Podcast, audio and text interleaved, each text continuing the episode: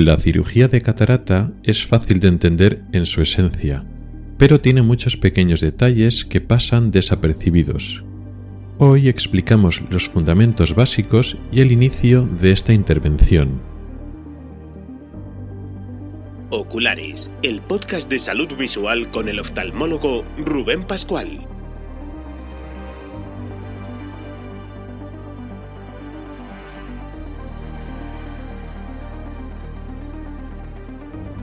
Bienvenido al episodio octavo de agosto de 2022.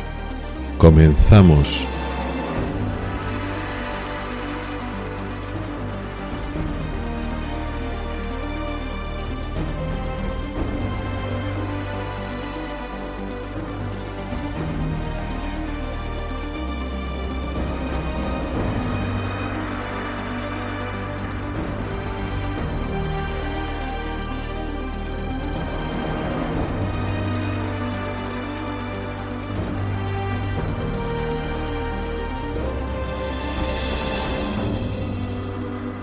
Y bienvenido al podcast de Ocularis sobre salud visual y oftalmología.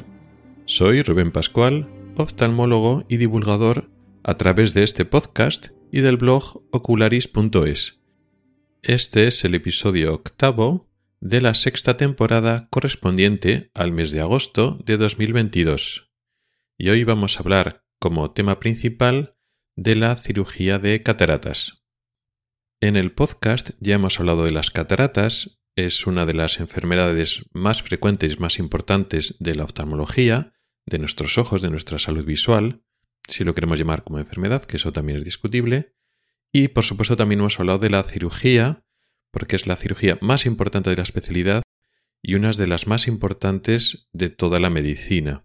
Pero hemos hablado un poco por encima, diciendo un poco los conceptos básicos, que es relativamente fácil de entender. Sin embargo, no hemos hablado de en detalle, de muchos detalles y sutilezas que se nos escapan si lo vemos desde fuera, incluso si vemos vídeos de, una cirugía de cataratas, podemos entender más o menos fácilmente qué es lo que está pasando en el vídeo, pero se nos escapan multitud de detalles que son fundamentales para el cirujano y para la salud del ojo a largo plazo. Yo creo que esta cirugía es lo suficientemente importante como para que los, nos merezca la pena entrar en detalle para entenderlo.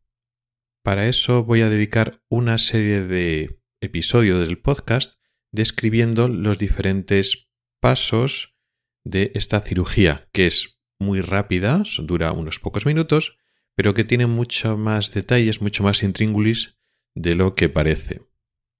Además de esto, que voy a ocupar el tema principal de hoy, vamos a hablar también, como inicio, de un tema que me ha parecido muy interesante que relaciona una estrategia dietética, como es el ayuno intermitente, que está muy de moda últimamente, no solo pues para perder peso, que es un poco lo que más llama la atención, sino como estrategia general para modificar nuestros hábitos y como para ofrecer una forma más quizás saludable de, comer con ciertos beneficios y eso se relaciona con una enfermedad, con digamos la prevención o la lucha contra una de las enfermedades más importantes de la oftalmología como es la degeneración macular asociada a la edad.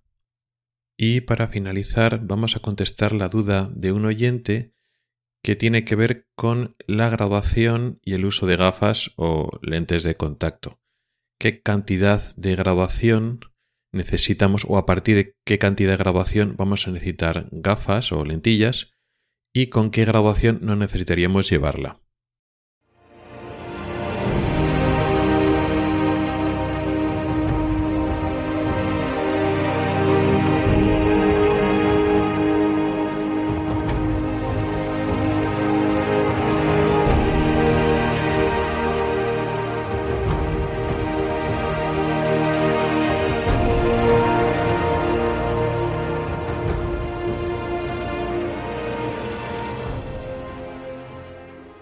Como acabamos de comentar, la primera sección del episodio de hoy, la que dedicamos a noticias e investigación, se trata de un artículo que ha salido recientemente que relaciona el ayuno intermitente con la degeneración macular asociada a la edad. Ya hemos hablado de esta enfermedad oftalmológica, la degeneración macular, que se llama así de forma más eh, coloquial, aunque existen muchas degeneraciones maculares. Esta en concreto, la degeneración macular asociada a la edad, es la más frecuente, lo que llama la gente cuando una persona mayor dice que tengo, mácula, ¿no? Pues es lo mismo cuando dicen tengo próstata. Bueno, todos los varones tienen próstata. Cuando uno habla de que tiene próstata o tiene colesterol, habla de que tiene un problema en la próstata, un, crecimiento, una hiperplasia, cuando la gente dice que tiene colesterol, resulta que tiene el colesterol alto, una hipercolesterolemia. Bueno, cuando la gente dice que tiene mácula, todos tenemos mácula, es la parte central de la retina y es bueno que la tengamos. Es así. Pero cuando la gente dice que tiene mácula, se refiere a que tiene una enfermedad en la mácula y se refiere a la enfermedad más frecuente en, sobre todo en personas mayores, por eso se llama asociada a la edad. Y es una degeneración en la cual pues esa mácula, esa zona central, de la retina, los fotorreceptores, las células que son sensibles a la visión, principalmente los conos, se van degenerando por un problema propio de los conos, pero sobre todo secundario a unas células ayudantes de alrededor, las células del epitelio pigmentario, se forman unas lesiones que se llaman drusas, en fin, es una enfermedad compleja de la cual ya hemos hablado y quizás lo más importante del todo, no tenemos un tratamiento efectivo. Hablo de la forma atrófica o la forma seca, que es la más importante. Tenemos un tratamiento para la forma exudativa o forma húmeda, que es el crecimiento de una membrana neovascular, de un tejido nuevo que produce una pérdida visual más rápida.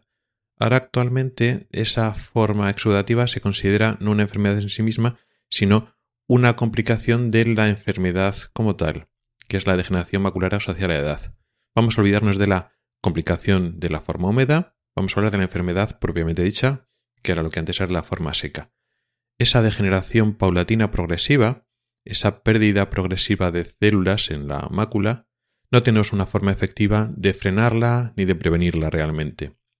A pesar de los muchos esfuerzos que hace la industria farmacéutica por convencernos que los suplementos nutricionales funcionan para ello.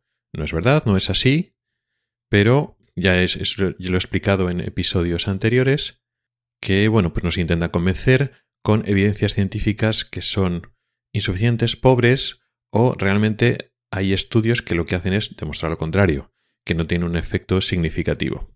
Bueno, pues este estudio es interesante, el que vengo a traer hoy, porque relaciona un hábito alimenticio, una forma de hacer en nuestra dieta, en nuestra alimentación, se relaciona positivamente en un papel posible de prevención de la enfermedad. Se trata de un artículo que se ha publicado en el American Journal of Ophthalmology del mes pasado, de julio de 2022, que relaciona lo que es el ayuno intermitente con un, un descenso del riesgo de sufrir la degeneración macular asociada a la edad. ¿Qué es el ayuno intermitente? Bueno, como decía antes, es una estrategia que está muy de moda. Solo hace falta buscarlo por internet para leerlo un poquito. Mejor buscar páginas un poco más serias donde te informen.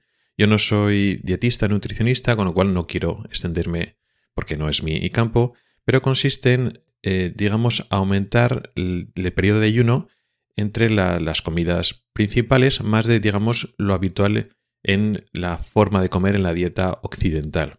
Básicamente consiste, lo más fácil de hacerlo es, en eliminar una de las tres comidas principales. Por ejemplo, si eliminamos el desayuno, significa que vamos a estar en ayuno sin comer desde la cena del día anterior hasta la comida, con lo cual estamos hablando de ayunos de 16 horas, por ejemplo, 14, 16 horas, a veces un poco más. O, por ejemplo, al contrario, no cenar y entonces desde la comida de un día hasta el desayuno del día siguiente estamos, digamos, en ayunos. Ese aumentar las horas de ayuno más de lo habitual, pues genera una serie de respuestas en el, en el cuerpo que, aunque intuitivamente podríamos pensar, hoy es malo, pues esa lucha contra, digamos, ese ayuno eso, esa falta de energía y entonces el cuerpo tiene que desarrollar, bueno, no desarrollar porque ya las tiene, sino poner en funcionamiento una serie de estrategias para luchar contra esa pérdida de energía, pues tiene efectos positivos a muchos niveles ya demostrados fuera del campo de la oftalmología.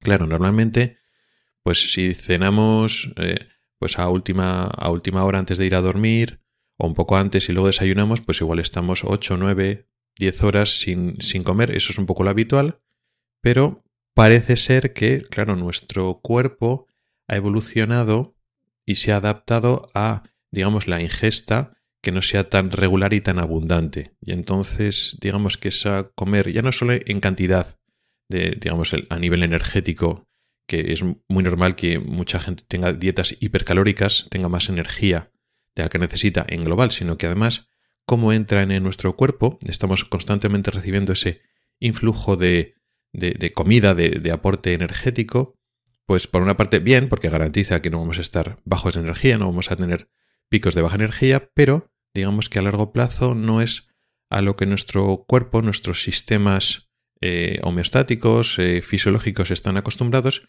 y esa falta de que haya periodos más prolongados de falta de ingesta, de falta de aporte energético, etc., pues pone en funcionamiento una serie de mecanismos que son habituales, que funcionen, que son casi rutinarios o eran rutinarios en nuestros ancestros y en el nuestro están casi bloqueados cuando tenemos una dieta de ese tipo tan, tan rica y con falta de horas de, ayuno. El caso es que de alguna manera o de otra, tampoco se conocen perfectamente los mecanismos, hay demostrados muchos beneficios en la salud. No es la panacea, no significa que esos beneficios no se puedan alcanzar de otra manera, ahora tampoco nos vamos a pasar al otro extremo de que esto es el procedimiento mágico milagroso que nos va a curar todas nuestras enfermedades, no, ni mucho menos, pero parece ser interesante. Bueno, pues ahora, y por mecanismos que evidentemente no conocemos todavía, hay algunos indicios de que esto puede ayudar para la degeneración macular asociada a la edad. Y este estudio que estaba comentando del mes pasado es un estudio, digamos, poblacional, donde estudian pues una población a lo largo de tres años, un número importante de personas, estamos hablando de 4.500 personas más o menos, son sujetos mayores, mayores de 55 años, porque estamos hablando de degeneración macular asociada a la edad, es una enfermedad de personas mayores, y entonces se dividen en una serie de grupos en función de esa capacidad de que van a hacer desayuno intermitente.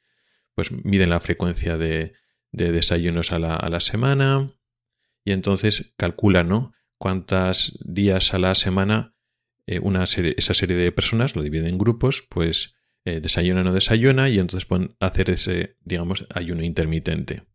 Y efectivamente hay una diferencia estadísticamente significativa, de manera que las personas que hacen este tipo de ayuno intermitente tienen menos riesgo a lo largo de los años de padecer degeneración macular.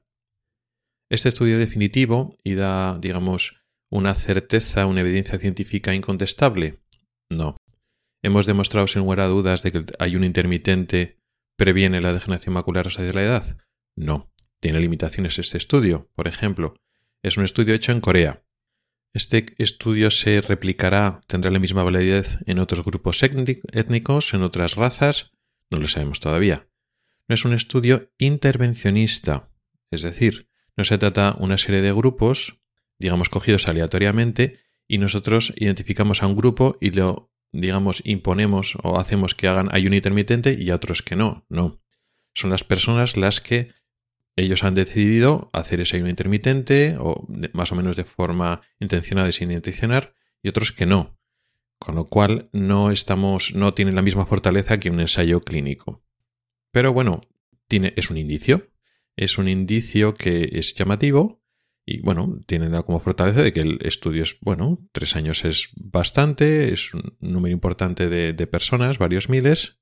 Y si lo pensamos, existen otros estudios que intentan apoyar el uso de complementos nutricionales que tienen menos evidencia todavía de este, de este estudio poblacional que defiende o aboga por el ayuno intermitente. Sin embargo, y el problema de, de que este, este tipo de noticias lleguen a la población es que esto no es interesante para ninguna compañía farmacéutica.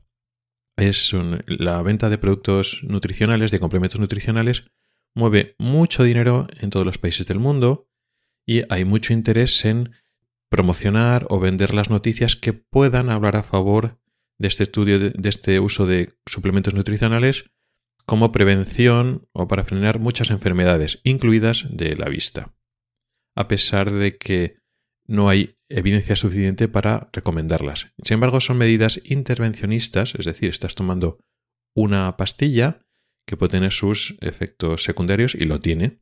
Estamos tomando, digamos, nutrientes o elementos químicos compuestos que interactúan con nuestro cuerpo a grandes dosis y pueden tener sus efectos secundarios, sus problemas, y de hecho los tienen. Y sin embargo, este tipo de cosas no se trata de tomarnos un compuesto, tomarnos un elemento que es químicamente activo y que tiene múltiples efectos en nuestro organismo, sino se trata en un cambio de hábito de vida, un hábito de vida que por otra parte ya tiene otros beneficios demostrados en otros ámbitos de nuestra, de nuestra vida. Entonces, claro, partiendo de que nada tiene certeza absoluta. Si hacemos un análisis real honesto, puede ser que ya solo este estudio tenga, más peso que otros estudios que abogan a favor de los complementos nutricionales, porque por otra parte, una lectura crítica de estos estudios están demostrando que no, que no tiene efecto. Pero bueno, no vamos a entrar en detalle. Vamos a suponer que, que no lo sabemos, lo miramos desde fuera. Vale. Tiene mucho más sentido utilizar una estrategia de prevención que, aunque no haya demostrado 100% todavía, pero hay indicios de que sí, pero no tiene los prejuicios, los problemas o los riesgos que un suplemento nutricional, que aunque no tenga la categoría de medicamento, tendría que ser en muchos aspectos como medicamento con sus efectos secundarios, no podemos comparar eso con una estrategia de cambio en nuestro estilo de vida que haya por sí ha demostrado sus beneficios. Es lo mismo que hablar, yo que sé, de la obesidad. La obesidad tiene, es factor de riesgo para muchas cosas. Pues luchar contra la obesidad siempre será mejor para muchas enfermedades que otras estrategias farmacéuticas o medicamentosas. ¿Por qué? Porque tiene beneficios en muchas cosas y no tiene efectos secundarios. Es todo hacia adelante, todo beneficios. Pues esto puede ser lo mismo. Eso quiere decir que todas las personas que pueden tener riesgo de degeneración macular asociada a la edad tiene que hacer esto sí o sí y si no lo haces lo estás haciendo mal. No, no es así, no es así.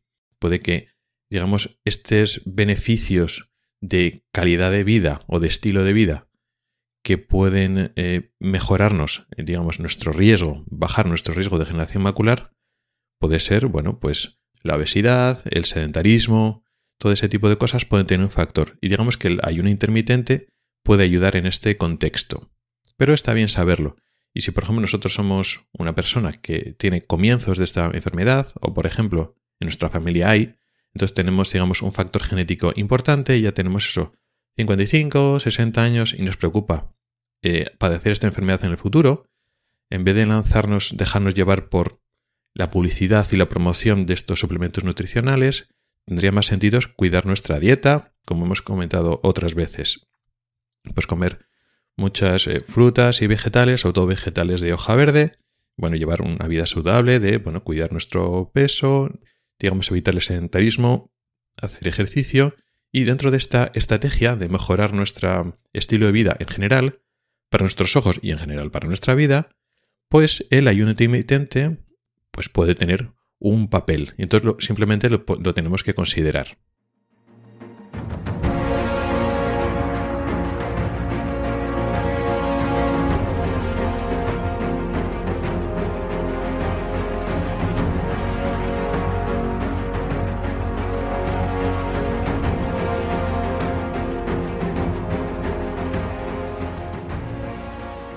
Y ahora ya nos metemos de lleno en el tema principal de hoy, que es la cirugía de cataratas. Como comentábamos al principio del episodio, ya hemos hablado de ella. Teníamos dos episodios que hablaba uno de la catarata y otro de la catarata congénita, la, catarata del, del niño pequeño, del recién nacido. Hablamos de la catarata y también explicamos de pasada la cirugía de la catarata. Lo hablamos por encima. Pues consiste esa operación es una intervención que consiste en entrar en el, ojo, quitar la catarata, que es el, nuestro cristalino, nuestra lente natural que está detrás del iris, que se ha vuelto opaca, ya no es transparente del todo, sino tiene opacidades. La eliminamos, quitamos esa, ese cristalino, esa lente, no a la vez, no eh, la sacamos de golpe. Nuestra técnica actual, que es la facoemulsificación del cristalino, consiste en que la partimos en trozos dentro del ojo y la aspiramos, la deshacemos con ultrasonidos cuando es necesario y la aspiramos con un pequeño instrumento, que es una especie de como de aspirador, limpiamos los restos y luego colocamos, insertamos una lente artificial eh, transparente que hace las veces de nuestro cristalino natural para que podamos enfocar correctamente y luego no necesitamos llevar muchas gafas o, o las gafas que llevemos no tengan mucha graduación. Ese es el concepto básico que para entendernos y hacernos una idea pues es suficiente, pero mm, creo que esta cirugía tiene la suficientemente importancia y entidad como para poder entrar más en detalle. De hecho, pues todas las personas que viven lo suficiente al final van a tener cataratas y la gran mayoría de las personas, pues eh, lo digo, que llegan, que viven lo suficiente, se van a someter a cirugía de cataratas en, si viven en un país mm, con acceso a este tipo de prestación sanitaria porque en el fondo la catarata no es una enfermedad, es el proceso natural del envejecimiento de nuestro cristalino, nuestra lente natural, que al final se va volviendo opaco y va alterando, va deteriorando nuestra visión. Y a partir de cierto nivel, cuando nuestra visión no es adecuada para nuestras actividades, nos planteamos solucionar este problema que no es una enfermedad, pero se convierte en un problema para nosotros porque no vemos bien.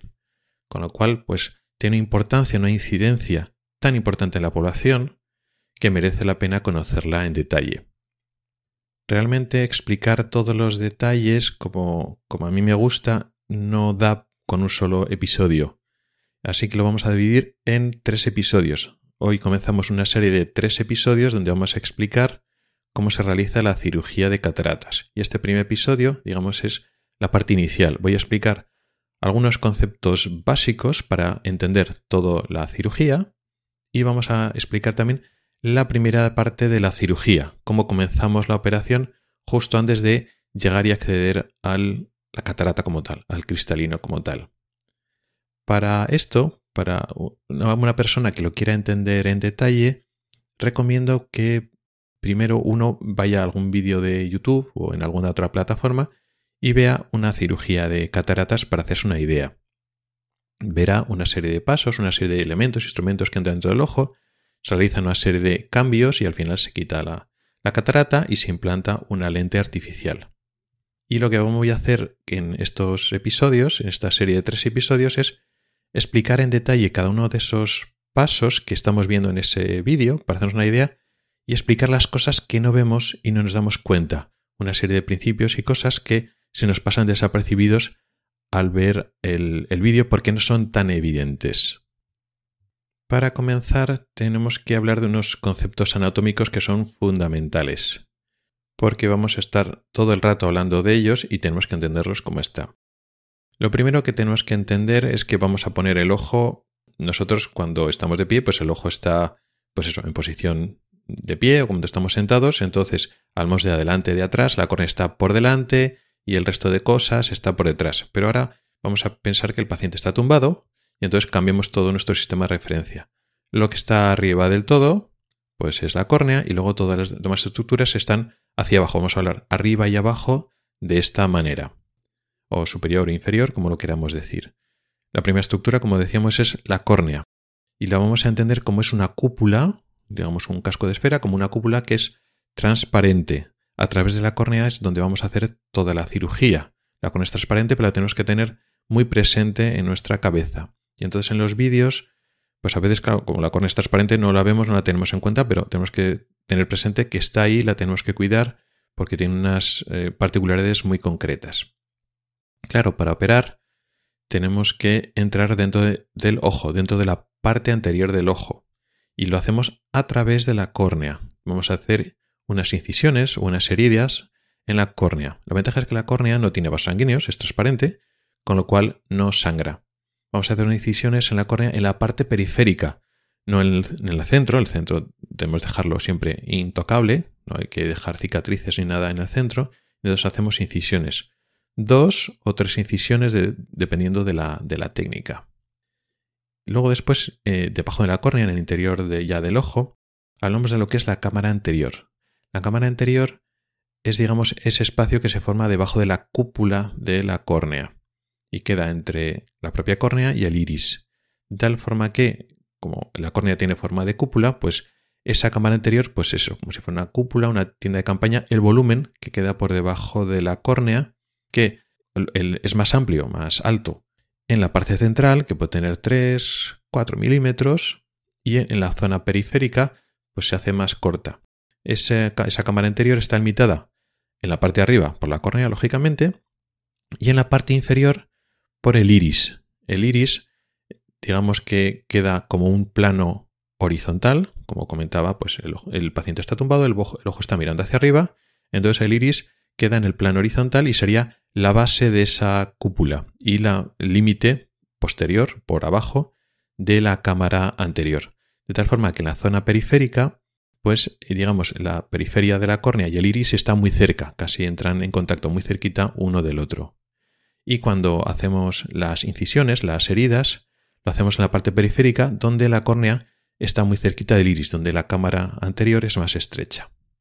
Luego tenemos el, iris, como hemos dicho, que es el plano del iris, que cuando estamos operando lo que necesitamos es que la pupila sea muy grande, con lo cual el iris está dilatado, hemos echado unas gotas para dilatar, y entonces en el plano del iris, donde está el iris y la pupila, la pupila sería el agujero que está en el centro del iris, pues la mayor parte de ese plano del iris está ocupado por la propia pupila, y el iris queda, digamos, en la periferia.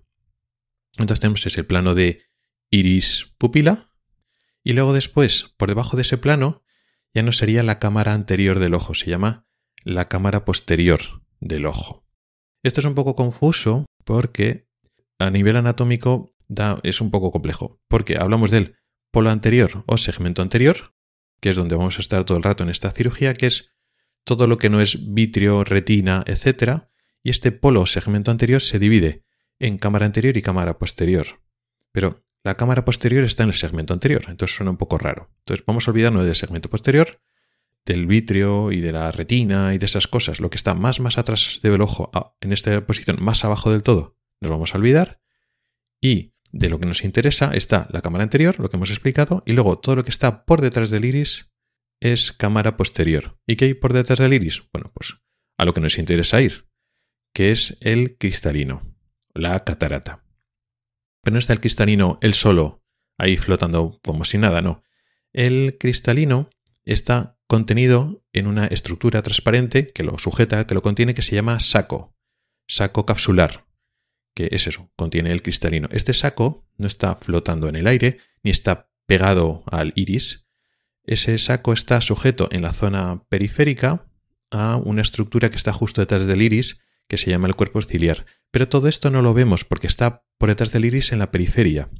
Y el iris, aunque esté muy dilatado, aunque la pupila sea muy grande, el propio iris tapa esa estructura que he hablado, que sujeta todo esto, que es el cuerpo ciliar, y la zona periférica de este saco, donde salen unos ligamentos, unos como unas cuerdecitas, que sujetan este saco con el cuerpo ciliar, no lo vemos porque está, es muy periférico y queda por detrás del iris. Con lo cual, tal como estamos viendo nosotros el ojo, llegamos desde arriba, vemos la córnea que es transparente, la cámara anterior la intuimos como ese volumen entre la córnea y el iris y la pupila, vemos la pupila y entonces pues esos 5, 6, 7, milímetros de, de, diámetro que tiene la pupila, ahí vemos digamos el, el cristalino y vemos el saco, pero la parte central del saco. La parte más periférica del saco, en principio no la vemos, casi nunca la vemos, y esa zónula, esos hilitos y el cuerpo ciliar, eso no lo vemos, con lo cual lo vamos a olvidar. Pero digamos que ese saco está sujeto y en principio bien sujeto en esa posición. ¿Qué es lo que vemos por nada más mm, por debajo de la pupila? La parte anterior de ese saco, de ese saco también se llama cápsula, se llama la cápsula anterior, que es la parte más anterior, en este caso más arriba, de la cápsula. Luego está, que es muy finita, muy delgadita y transparente. Luego, justo debajo de esa cápsula está, como tal, el cristalino, que es bastante grueso, digo bastante grueso en comparación con otras cosas. Estamos hablando de que son 4 eh, milímetros, 3, 4 milímetros, a veces más, y ya no es tan transparente, es decir, está como se trata de una catarata casi siempre, pues entonces vemos que tiene una coloración verde, amarillenta, roja, incluso marrón, depende de la dureza de la catarata. Puede tener zonas blancas si la catarata está más adelante. La catarata tiene diferente tipo de opacidades a diferentes niveles. Ahora tampoco vamos a entrar en ello. Y al finalizar la catarata, justo debajo de la catarata, está la parte de atrás de ese saco, lo que se llama cápsula posterior. Esos serían un poco los principios anatómicos. Todo esto más o menos lo podemos entender si hemos leído un poquito sobre cómo es un ojo y viendo los vídeos nos vamos a hacer una idea del iris, del cristalino, de esta cápsula, etc. Pero ahora vamos a hablar de una cosa importante que no es tan fácil de entender, que uno no lo adivina intuitivamente, no lo ve cuando pues lee sobre anatomía o ve un vídeo de una catarata, que es la dinámica de fluidos. Vamos a, vamos a entender que el ojo es pues como una especie de pelota de balón de fútbol, donde hay una presión en el interior del ojo que es levemente superior a la atmosférica, o a veces no tan leve. De tal forma que el ojo mantiene esa forma y no se arruga como una, pasa o como un balón deshinchado, porque efectivamente es, un, es una estructura cerrada, una esfera, no es una esfera realmente, pero bueno, es una estructura más o menos esférica que tiene una presión en el interior superior a la exterior, a la atmosférica, a la del aire que le rodea, y entonces mantiene esa, esa forma sin arrugas, por decirlo así. La presión del interior del ojo viene por una parte de la parte más posterior, del segmento posterior, que es el vítreo, que es una especie de gelatina que está a una presión superior atmosférica, y lo que nos interesa ahora, el humor acuoso, que es ese agua, vamos a llamarlo agua, que rellena la parte anterior del ojo, tanto la cámara anterior, es decir, entre la córnea y el iris, como la parte posterior, eh, digamos, todo lo que es eh, por detrás del iris y el cristalino. El ojo está cerrado, está estanco, y entonces esa presión del humor acuoso, del vitrio también, igual, pero del humor acuoso que nos interesa ahora, está entre 10, 15, 20 milímetros de mercurio por encima de la presión atmosférica. Con lo cual, pues todo tiene su volumen, etc. Ahora vamos a hacer unas incisiones, unas heridas en la córnea, y eso es como si un balón de fútbol, que está perfectamente cerrado, pues le clavamos un cuchillo y entonces ya hay una comunicación entre el exterior y el interior del, del balón. ¿Qué es lo que pasa normalmente? Pues que el balón se deshincha, se tienden a igualar las presiones, sale el aire del balón y entonces el balón se arruga y pierde su consistencia. Bueno, pues esto puede pasar en el ojo. Si hacemos una incisión, por presión, como dentro hay más presión que fuera, la tendencia es que el líquido, el humor acuoso, salga del ojo, con lo cual baja la presión, tiende a igualarse la presión de, de, interior del ojo, de la cámara anterior, con la atmosférica, y entonces el ojo tiene esa tendencia de colapsarse. Colapsarse significa que se vacía la cámara anterior. ¿Y eso qué significa? Pues que la córnea, la cúpula de la córnea, tenderá a bajar y arrugarse, y digamos que las estructuras de detrás del, cristalino, del vitrio, tienden a subir hacia arriba, porque, digamos, el humor acuoso sale, porque es líquido, es agua. Pero la gelatina que está detrás no sale, primero porque no tiene acceso a la incisión y segundo porque es un gel y no sale tan fácilmente. Con lo cual, las estructuras de atrás, el iris y el cristalino y las cápsulas tienden a ir hacia arriba y la córnea tiene que ir hacia abajo. El ojo colapsa. La cámara anterior tiende a colapsarse. Y eso es una cosa que tenemos que evitar por muchas cosas, porque esa diferencia de, tensión, de, presiones, puede hacer que se produzcan sangrados dentro del ojo y también porque la córnea puede entrar en contacto con el iris, etc. O si estamos operando, tenemos instrumentos dentro del ojo, el hecho de que el ojo colapse, de que se pierda presión, puede hacer que las estructuras de atrás, las cápsulas, por ejemplo, pueden entrar en contacto con los instrumentos y entonces se puede romper la cápsula y puede dar complicaciones. Con lo cual, durante la mayor parte de la cirugía tenemos que estar controlando y luchando constantemente contra el colapso de la cámara anterior, contra el colapso del ojo, por decirlo así. ¿Siempre se va a colapsar en todas las circunstancias? ¿Siempre va a haber esa tendencia? No. Si hacemos unas incisiones suficientemente pequeñas, la propia incisión es suficientemente pequeña como para que cuando esa herida no está abierta se cierra sola. ¿Qué quiero decir? Bueno, nosotros hacemos las incisiones de diferentes tamaños. Normalmente, y por no siempre es ahí, pero por estandarizar, hacemos una incisión principal, que es más larga, y una incisión de ayuda, que es más corta. A veces tenemos que hacer dos incisiones pequeñas y una grande. Pero por simplificar vamos a pensar que tenemos una grande y una pequeña. La incisión pequeña, que suele ser la incisión de ayuda que utilizamos la mano no hábil, por decirlo así, la mayor parte de las veces en la parte izquierda, donde metemos instrumentos por la izquierda, esa incisión de ayuda, o que también se llama paracentesis, tiene una, extensión, es de larga, pues un milímetro de ancho, 1 o 1,2 milímetros de ancho más o menos. Es suficientemente pequeña como para que por ahí, eh, digamos, el ojo no colapsa. Es decir, metemos un instrumento por esa incisión de un milímetro, ¿vale? Sacamos el instrumento y esa, y esa heridita de un milímetro, 1 o 1,2 milímetros más o menos, se cierra sola. Entonces, digamos que el líquido que, hay dentro del ojo se mantiene. Pero la incisión principal, la incisión grande, pues es suficientemente grande como para que no sea tan fácil que se cierre sola.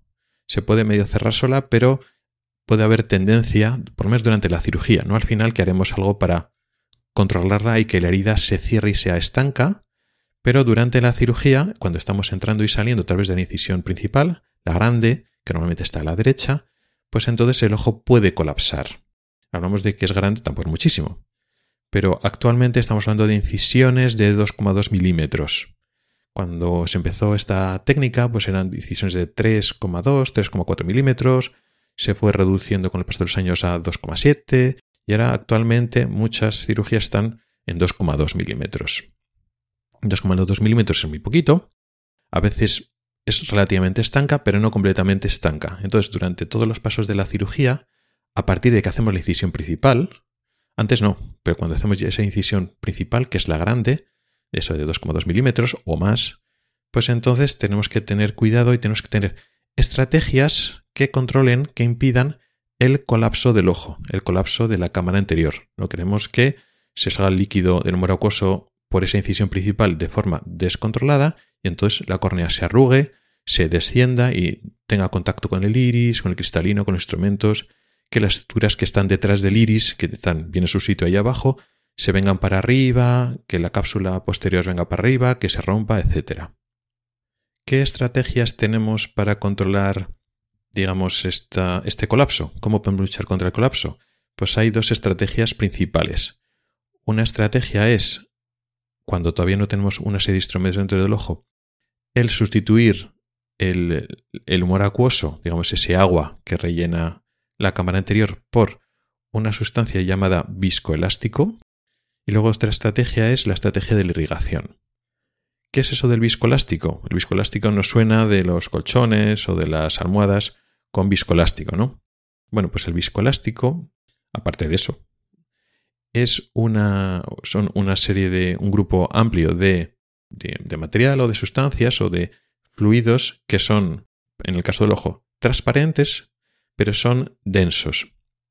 Es decir, no tienen tanta facilidad para salir por incisiones relativamente pequeñas y que digamos que son capaces de contener o aguantar volúmenes de presiones. Entonces lo que hacemos durante la cirugía, luego iremos viendo los pasos poco a poco, pero lo que hacemos es llenar la cámara anterior con esos viscoelásticos. Son igualmente transparentes, con lo cual nos permiten ver igual que si fuera agua, pero no salen con tanta facilidad por las incisiones, con lo cual mantienen el ojo con esa buena presión sin que colapse y además, digamos, mantienen los volúmenes, nos abren los espacios. En ciertas circunstancias, durante varios pasos durante la cirugía, pues nos interesa abrir unos espacios y, que, separar unas estructuras de otras. Y eso lo podemos hacer con viscoelástico.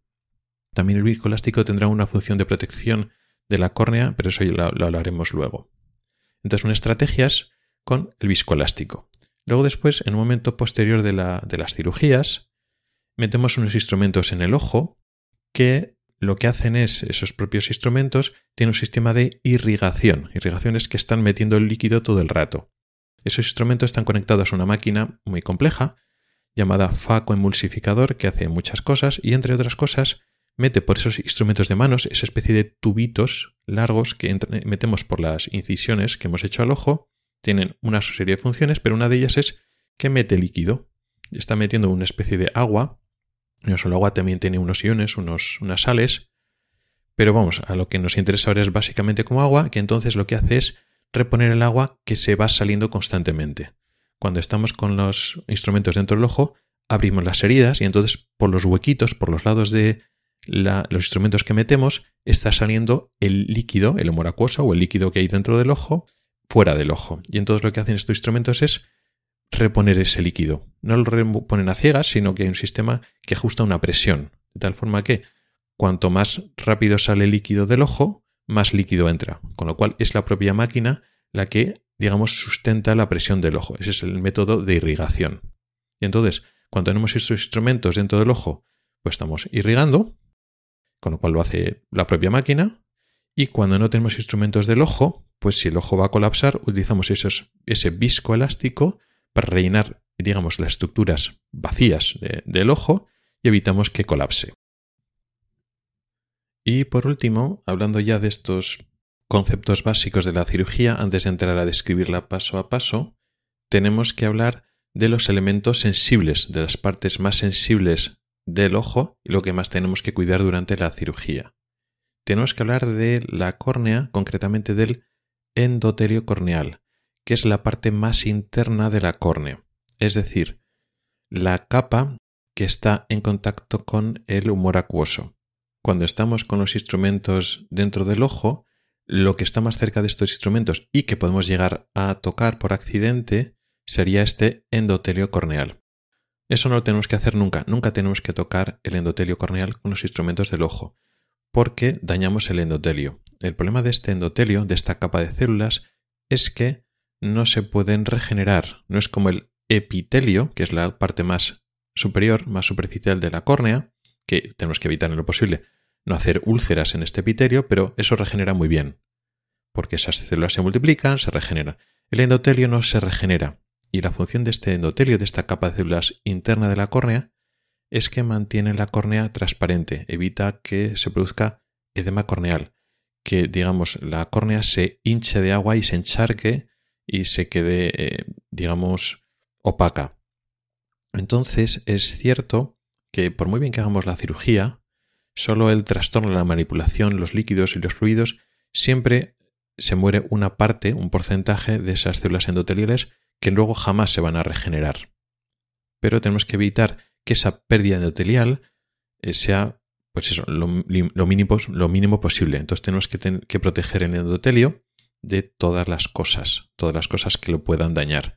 ¿Qué es lo que lo daña? Por supuesto, si lo tocamos físicamente. Si mecánicamente uno de los instrumentos toca una zona del endotelio, pues mal, eso siempre lo tenemos que evitar. Pero es que además, aunque no lo toquemos, ciertas maniobras que tenemos que hacer obligatoriamente dentro del ojo también lo dañan. ¿Qué, cosas lo pueden dañar y tenemos que cuidarlo mucho? El uso de ultrasonidos. Ya veremos en el próximo episodio que para poder romper y deshacer esa, catarata, tenemos que utilizar una energía en forma de ultrasonidos. Cuantos más ultrasonidos utilizamos, más se daña el endotelio. El, ultrasonido al final no se, trata de una vibración de alta energía, de alta frecuencia, que lo que hace es mm, romper la catarata. Bueno, pues aunque eh, los ultrasonidos están focalizados en, el instrumento, la punta del instrumento, en la propia catarata, esa vibración, esa, sí, ese movimiento, esa vibración, se transmite alrededor a través del agua, del humor acuoso, y daña las estructuras adyacentes, concretamente el endotelio.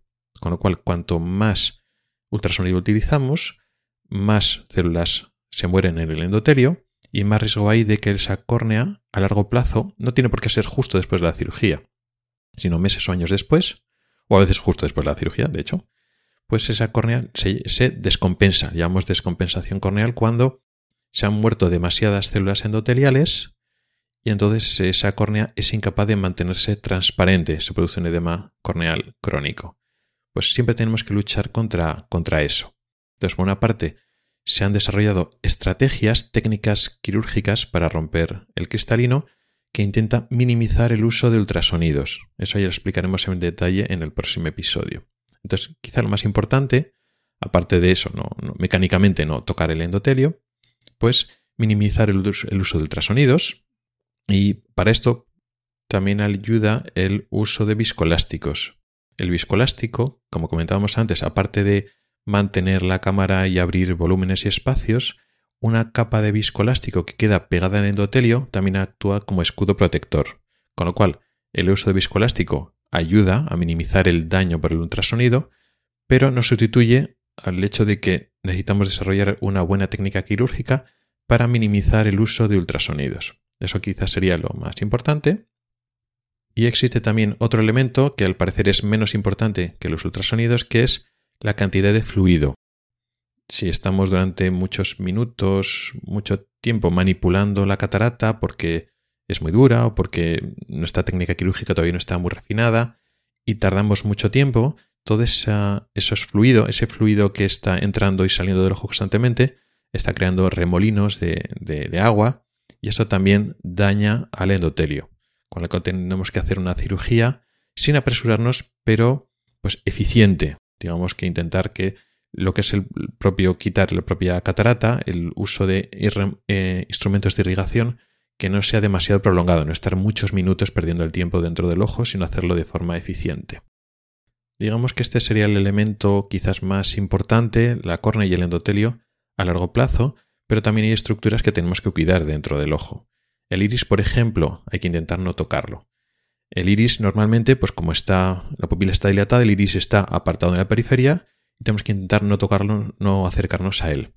Si lo tocamos o lo aspiramos o lo succionamos, existe el riesgo de que sangre y además duele, porque todo esto que estamos haciendo, la córnea está anestesiada con unas gotas, no se nota nada, todo lo que estamos aspirando, cuando estamos manipulando la cápsula del cristalino, el cristalino, ahí no hay nervios, con lo cual pues no se siente nada.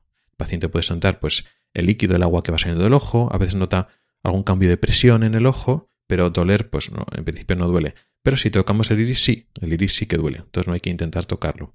Cuando el iris se porta bien, que decimos nosotros, es decir, está bien dilatado y el iris no se mueve a pesar de los cambios de presión, que utilizamos viscoelástico, utilizamos irrigación, va habiendo cambios de presión, si el iris se mantiene firme en su sitio, pues no pasa nada. Pero hay veces que estamos, que nos encontramos como iris blandos, ¿no? Se llama así, a veces se llama el, síndrome del iris frácido, que sucede por varias cosas, y entonces el iris es como muy blandito, y entonces con los cambios de presión, pues puede acercarse a los instrumentos. Uno de los instrumentos es como una especie de aspirador, y entonces se acerca a ese instrumento y lo podemos incluso tocar y aspirar, que es malo, o incluso a veces tiene tendencia a salir por alguna de las incisiones. Hay que tener en cuenta que tenemos uno, algún instrumento dentro del ojo que lo que hace es irrigar. Entonces se mete, aumenta la presión de forma local y luego a través de las incisiones el líquido sale, con lo cual, digamos, podría arrastrar a una parte del iris a intentar salir hacia alguna de las incisiones y eso puede producir dolor o sangrado y puede incluso dañar al iris y quedar un defecto en el iris, que normalmente a posteriori no, puedes, no suele ser un gran problema, pero durante la cirugía eso puede dar problemas o inconvenientes. A veces cuando el iris da esos problemas, o por ejemplo el iris no se dilata bien, hay algunas estrategias para dilatar la pupila de forma mecánica o de algunas maneras, pero también existe el uso de lo que se llama anillos de iris, que es una especie de anillo o parece como si fuera una especie de muellecito, que lo que hace es se engancha, se coloca en la pupila y entonces sujeta el iris y puede controlar tanto cuando el iris no está bien dilatado y entonces la pupila es pequeña, como esos iris flácidos que tienen tendencia a salir, pues con ese anillo están la pupila más sujeta y todo está mejor controlado. Sería una estrategia para controlar estos problemas. Y luego, por supuesto, como estructura sensible están las cápsulas. La cápsula anterior y la cápsula posterior. La cápsula anterior, como vamos a ver ahora, la tenemos que abrir, porque tenemos que acceder al cristalino, tenemos que abrirla. Pues esa maniobra de abrirla, que ahora describiremos en un momento, hay que hacerla con cuidado. Porque es una, es, la cápsula es un tejido muy delgadito, aparte de transparente, y entonces tenemos que hacer esa apertura con cuidado. Y luego durante la cirugía, cuando estamos quitando el cristalino, ya queda poco o nada de catarata, eh, tenemos que tener cuidado de, las, de la cápsula posterior. La cápsula posterior no hay que abrirla, no hay que, no hay que romperla o abrir un agujero como tenemos que hacer la anterior.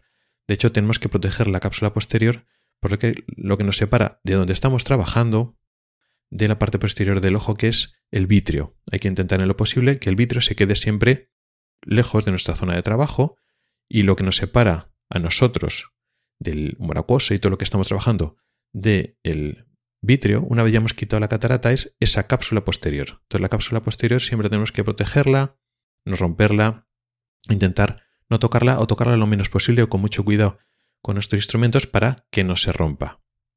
Entonces, pues bueno, en los momentos más posteriores, más finales de la cirugía, siempre tenemos que tener mucho cuidado con la cápsula posterior, con el inconveniente de que, como la anterior es transparente, con lo cual a veces no es tan fácil controlarla. Bueno, pues con esto ya tenemos los principios básicos para poder llevar a cabo y entender qué pasa durante la cirugía. Así que ahora, con todo este conocimiento que ya tenemos, vamos a describir los primeros pasos de la cirugía y luego dejaremos para futuros episodios lo que pasa a continuación. Estamos ya en la mesa de operaciones, el paciente está tumbado, ya mirando hacia arriba, boca arriba, y el ojo está mirando hacia arriba. Nosotros estamos ya el microscopio y tenemos la visión del ojo pues desde arriba, ¿no? Ya le han echado gotas para, de anestésico, las gotas de antiséptico, ya está todo preparado. Y entonces empezamos. ¿Cómo tenemos que empezar? Lógicamente haciendo las incisiones.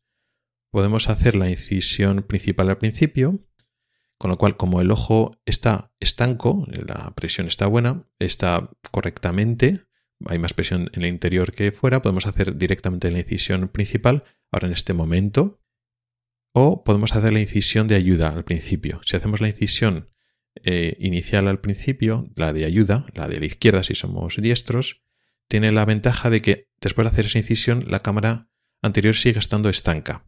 No tenemos que preocuparnos de que la cámara va a colapsar. En este caso, después de hacer una incisión, una u otra, lo que solemos hacer luego después es poner un anestésico dentro del ojo. Ya hemos echado gotas de, de anestesia afuera pues nosotros metemos una cánula, un pequeño tubito que está conectado a una pequeña jeringa y entonces metemos en el interior del ojo un poco, un poco volumen de líquido que es anestésico y a veces ese propio anestésico también incluye eh, un, un medicamento que es dilatador. Normalmente ya hemos dilatado antes al ojo, pero digamos metemos aún más dilatación para asegurarnos de que esté bien dilatado y que se mantenga bien abierta la pupila durante toda la cirugía. A continuación, solemos meter viscoelástico. O porque ya hemos hecho antes la incisión principal y entonces el ojo se colapsa. O porque hemos hecho la incisión de ayuda y entonces lo que hacemos es abrir bien el volumen, maximizar la cámara anterior y entonces hacemos la incisión principal, que normalmente es la derecha si somos diestros. La hacemos en la periferia, lo mismo que en la, la otra incisión, y normalmente la hacemos lo que se llama tunelizada, antes era más importante, ahora es menos. Tonalidad significa que no metemos ese cuchillete pues directamente así, sino que digamos que empezamos, hacemos una dirección con el apuntando un poquito hacia arriba y cuando estamos a mitad, hemos entrado a la mitad de la córnea pero todavía no hemos llegado a entrar en el ojo, cambiamos la dirección del cuchillete, lo giramos un poquito la, la muñeca y apuntamos más hacia el centro. Es como digo cuando hacíamos incisiones más grandes, con 3, 3,2 o 2 y mucho, pues era más importante. Ahora que hacemos incisiones más pequeñas todavía, que estamos ya en torno a 2,2, ya no es tan importante, pero bueno, lo seguimos haciendo la mayoría de los cirujanos. Una vez hemos hecho la incisión principal, como ya digo, existiría el riesgo de que el ojo colapsara, pero hemos puesto previamente viscoelástico. Entonces ahora ya estamos en una situación que tenemos una incisión de ayuda pequeñita, normalmente a la izquierda, en torno a un milímetro, una incisión principal, en torno a 2,2 milímetros, a veces más, y el ojo ya está más anestesiado y hemos metido viscoelástico. Es decir, previamente hemos metido una cánula, también como lo de la anestésica, pero la cánula es un poco más gruesa y entonces hemos llenado la cámara anterior de viscoelástico. Ya no hay líquido, ya no hay agua, sino hay esa, esa sustancia más densa, por decirlo así una vez ya con la cámara llena de viscoelástico, ahora tenemos que ir al paso siguiente que es abrir la cápsula anterior del cristalino. Para acceder al cristalino tenemos que abrir esa cápsula. ¿Cómo la abrimos? ¿Con unas tijeras? No. Lo que nos interesa para luego acceder al cristalino es que esa cápsula anterior, esa apertura que vamos a hacer, tenga una forma que nos facilite que no dé problemas posteriores. Si utilizamos unas tijeras y queda como como flaps, como rasgaduras, etcétera, queda una abertura irregular. Luego, con el cambio de presiones, con las manipulaciones, esas rasgaduras pueden seguir rompiéndose con las diferencias de presión y entonces romperse hacia la periferia y que se rompa todo, todo el saco. Eso no interesa. ¿Qué es lo que hacemos actualmente? Lo que se llama capsulorexis. Tal forma que vamos a hacer una especie de rasgadura redonda, de tal forma que el resultado final, esa apertura, esa capsulorexis, queda un redondo o un círculo, vamos a decir perfecto. Perfecto en el sentido que tiene que ser perfectamente circular, sino que no tenga picos o zonas de rotura, sino que quede un círculo o una, digamos, una apertura eh, redondeada, pero que no tenga picos, que quede bien, de tal forma que ese círculo aguanta bien la presión y sea estable. ¿Cómo lo hacemos eso? Eso alguna vez ya, si habéis visto los vídeos, ya habéis visto más o menos cómo, cómo se hace, pero tiene más miga de lo que parece. Lo que se hace con un instrumento punzante, como una especie de una punta, pues normalmente empezamos en el centro y vamos un poco hacia la periferia, hacemos un, rasgado, como un flap, ¿no? como un colgajillo. Y una vez ya tenemos ese colgajillo, que está un poco así por encima, con una pinza, cogemos ese colgajillo y lo vamos girando de tal forma que vamos rasgando, rasgando, rasgando y dibujamos ese círculo hasta finalizar y cerramos por donde hemos empezado. Digamos que este paso, que se llama cápsula rexis, en muchos aspectos es la zona más crítica de la operación. Si la capsulorexis nos va mal, si en vez de ese desgarro no va por donde nosotros queremos y se va hacia la periferia, se, eh, se dirige hacia, hacia el exterior y queda por debajo del iris, tenemos un problema. Hay estrategias para recuperar esas rexis que se van a la periferia, pero ya es una cirugía más arriesgada, más inestable, con lo cual es muy importante que esa cápsula rexis, que esa apertura circular, lo hagamos bien. Te tarda no mucho tiempo, cuando lo vemos en los vídeos, personas que ya tienen conocimiento y experiencia, parece que es muy fácil, parece que es una tontería hacerla, pero tiene su, su aquel.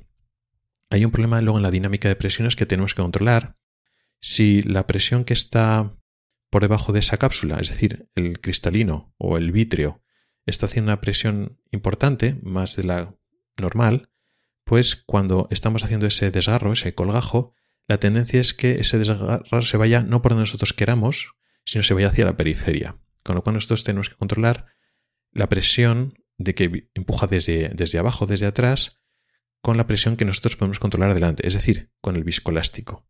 A veces tenemos que meter bien de viscoelástico en la cámara anterior que, digamos, presione hacia abajo y controle la presión que viene desde, desde abajo hacia arriba. Y a veces tenemos que ir poniendo viscoelástico durante el proceso. comenzamos a hacer la rexis y vemos que nos está comportando adecuadamente. Pues mientras estamos haciendo eso, como hemos metido una pinza y estamos abriendo la incisión principal, por esa pinza se cuela y se sale un poquito de viscoelástico. A veces difícil de ver porque andamos pendientes a otra cosa y el viscoelástico es transparente. Y entonces notamos que eh, como la presión en la cámara anterior ha descendido, pues digamos la presión del propio cristalino de la lente y el vitrio empuja más y entonces de repente la rexis, es decir, ese colajo que estamos haciendo, no va por donde nosotros queremos. Entonces, antes de que haya una catástrofe, paramos, metemos más viscoelástico, rellenamos la cámara anterior, hay más presión arriba, controla la presión que está abajo y entonces el colgajo se vuelve a, a, comportar como nosotros queremos. Es muy importante controlar esto para que esa rexis no se vaya y entonces ya la cirugía se nos va a complicar. Entonces, con estos primeros pasos, con estas primeras maniobras que hemos hecho, ya tenemos, digamos, esta primera parte de la cirugía. Hemos hecho lo que hemos tenido que ir haciendo para que ahora ya tenemos unas incisiones que podemos tener, podemos entrar de forma adecuada a los instrumentos que vamos a necesitar ahora. Y ya tenemos expuesta la catarata, el cristalino que tenemos que quitar. Ya hemos hecho una rexis, una apertura en la cápsula anterior y ahora ya tenemos acceso directo a la catarata. Con lo cual, en la siguiente etapa de la cirugía ya estaremos manipulando, accediendo directamente a esa catarata para romperla y sacarla de ahí. Y eso, esa segunda parte de la cirugía, es la que explicaremos en el siguiente episodio.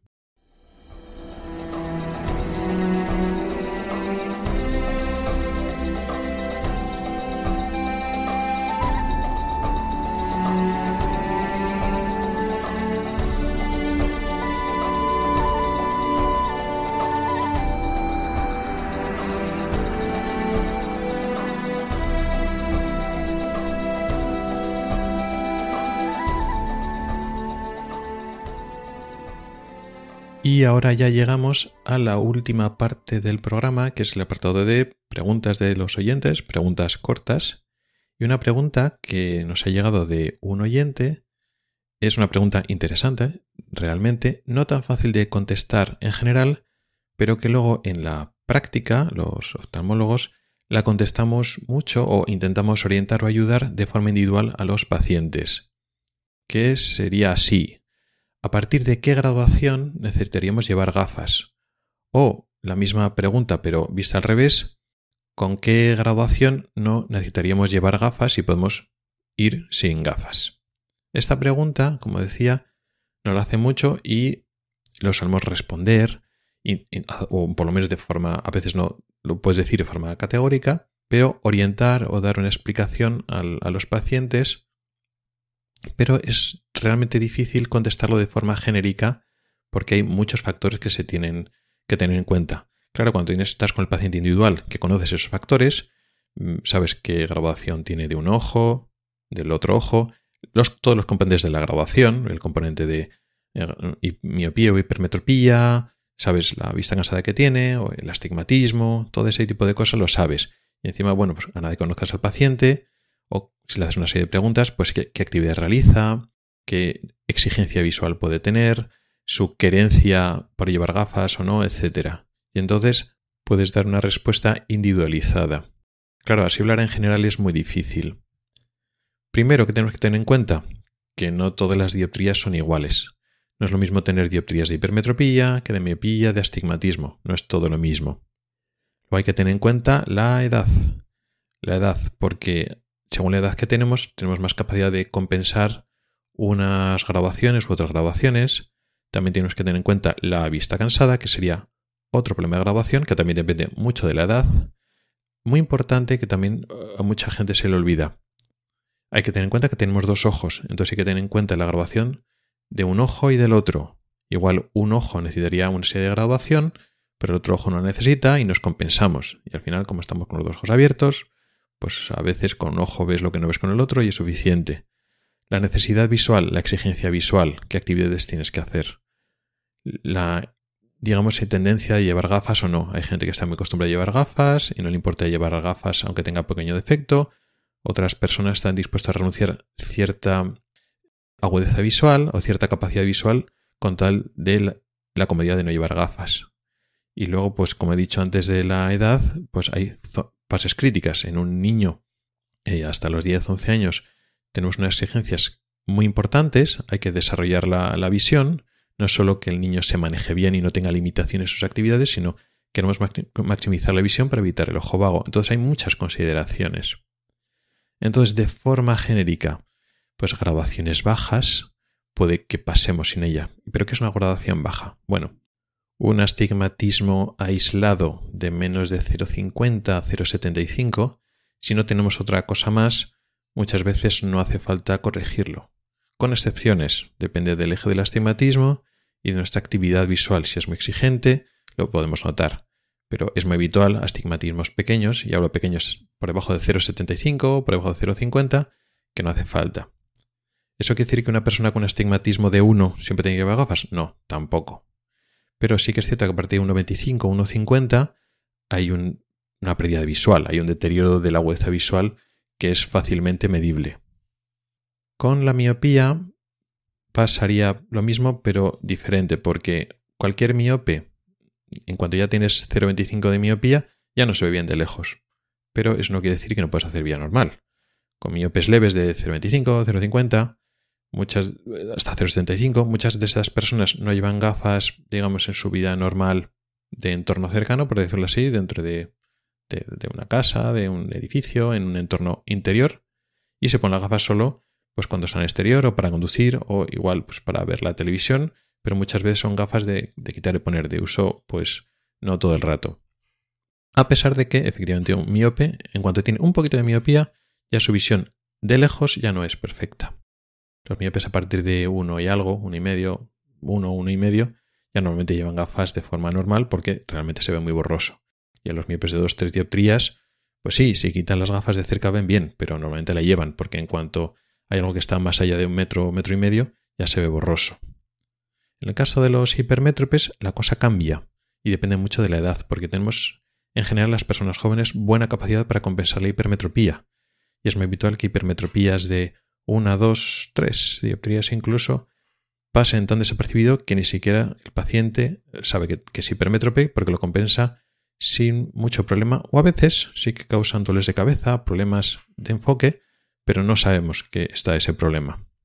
Por lo tanto, en esto de la hipermetropía, pues es muy difícil, pero es habitual que en jóvenes, sobre todo menores de 30 a 40 años, mm, hipermetropías de una o dos dioptrías puedan pasar desapercibidas y no corregirse, o las corregimos pero en menos cantidad. También es cierto que el tema de la hipermetropía, la cosa es luego diagnosticarla, porque hay que dilatarle, etcétera. Pero bueno, tampoco voy a entrar en, en ese tema concreto, ya dejar en las notas del programa también enlaces a los episodios de cada uno de los defectos de refracción, pero en general, pues en hipermetropías y astigmatismos y miopías suficientemente bajas, puede ser que no haga falta gafas. Y lo mismo de antes. Depende de las exigencias visuales, depende de un ojo y del otro. Si estamos dispuestos a, si hay una diferencia de graduación y un ojo ve muy bien sin gafas, si estamos dispuestos a sacrificar cierta pérdida de visión binocular o que no vemos perfectamente con los dos ojos para no llevar gafas, pues es otra opción que nos tenemos que plantear. Una clave para, si no responder exactamente si orientar esta pregunta, es que hay que entender que en muchos casos el llevar o no llevar gafas, en grabaciones, pues eso, asumibles que podríamos plantear no llevar gafas, no implica cambios en nuestra salud visual. Hay cosas concretas que sí, que no admiten tanta discusión, como decía, en niños hay que ir mucho más corregido, hay que ser mucho más exigentes porque necesitamos que el desarrollo visual sea correcto y evitar el ojo vago, la ambliopía. En personas que conducen, pues como decía en el episodio anterior, hay que intentar conseguir la visión máxima, no solo la suficiente como para lo que exigen el carné, porque ahí está en juego la, seguridad vial, la vida nuestra, la de las personas que están en nuestro coche y las personas que están fuera de nuestro coche en otros coches peatones. Ahí no hay discusión. Quitando eso, cuando no es algo que supone un peligro para los demás o no estamos dentro del ámbito del desarrollo visual, bueno, pues es un poco más discutible. Al fin y al cabo, el no llevar bien la graduación puede suponer en adultos, en actividades no peligrosas, bueno, pues que no enfocamos bien, que nos puede doler la cabeza, en tener síntomas visuales, pero no se nos van a estropear los ojos por eso. El no llevar las gafas no implica enfermedades orgánicas, con la posible excepción de algunos tipos concretos de estrabismo, cosas muy, muy, muy puntuales. El no llevar gafas no implica que vamos a tener problemas en la retina, ni, ni en la córnea, ni, ni nada de eso.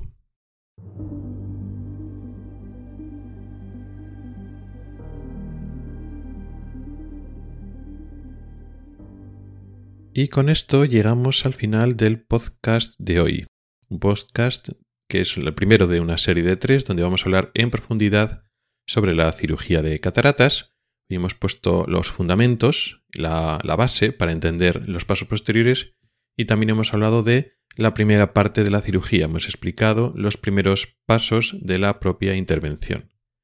También hemos hablado al principio del programa un artículo del mes pasado muy interesante publicado que relaciona favorablemente un tipo de estrategia dietética, que es el ayuno intermitente, con la prevención de una enfermedad tan importante como la degeneración macular asociada a la edad. No es un estudio definitivo, pero prometedor. Y luego hemos acabado con una duda de una duda de vosotros, de los oyentes, que tiene que ver con la grabación en las gafas. Es un tema muy recurrente, con diferentes variaciones, el hablar de las gafas, de la grabación, porque es el defecto de visión más importante y la gente tiene muchas dudas y es normal y está bien que hablemos de, este tema porque luego al final pues luego no se sabe, mm, luego después hay gente que, no quiere llevar las gafas cuando tiene que llevarla, también igual hay presión de que hay, puede haber conflicto de intereses de algunas personas profesionales que venden gafas para que las llevemos más de lo necesario y al final está bien tener una visión un poco más global de que es importante llevar las gafas para ver bien en algunas circunstancias, pero tampoco es, digamos, el elemento principal para salud visual. Eso también hay que entenderlo. Y como decimos, lo vamos a dejar aquí. En el siguiente episodio seguiremos hablando de la cirugía de cataratas ya en la parte más intermedia, más central del procedimiento. Muchas gracias por el tiempo que has dedicado a escucharme. Recuerda que puedes contactar conmigo para proponer temas para próximos episodios, tanto temas largos para desarrollar como dudas y preguntas más cortas. También puedes comentar o proponer noticias y temas de actualidad. Puedes escribirme a través de mi correo electrónico, que es ocularis.ocularis.es. También puedes hacerlo a través de Telegram, Twitter, Facebook o LinkedIn. En las notas del programa están todas las formas para contactar conmigo y participar. Ahí también encontrarás enlaces a artículos del blog y episodios del podcast relacionados con el tema de hoy. Hasta el próximo episodio.